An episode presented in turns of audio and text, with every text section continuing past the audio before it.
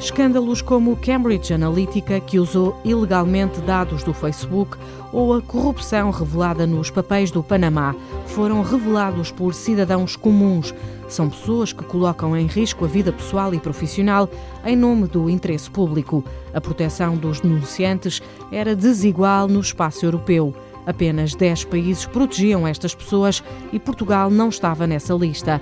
Há um mês, o Parlamento Europeu aprovou uma lei que é igual para todos os Estados-membros e protege quem denuncia em nome do interesse público.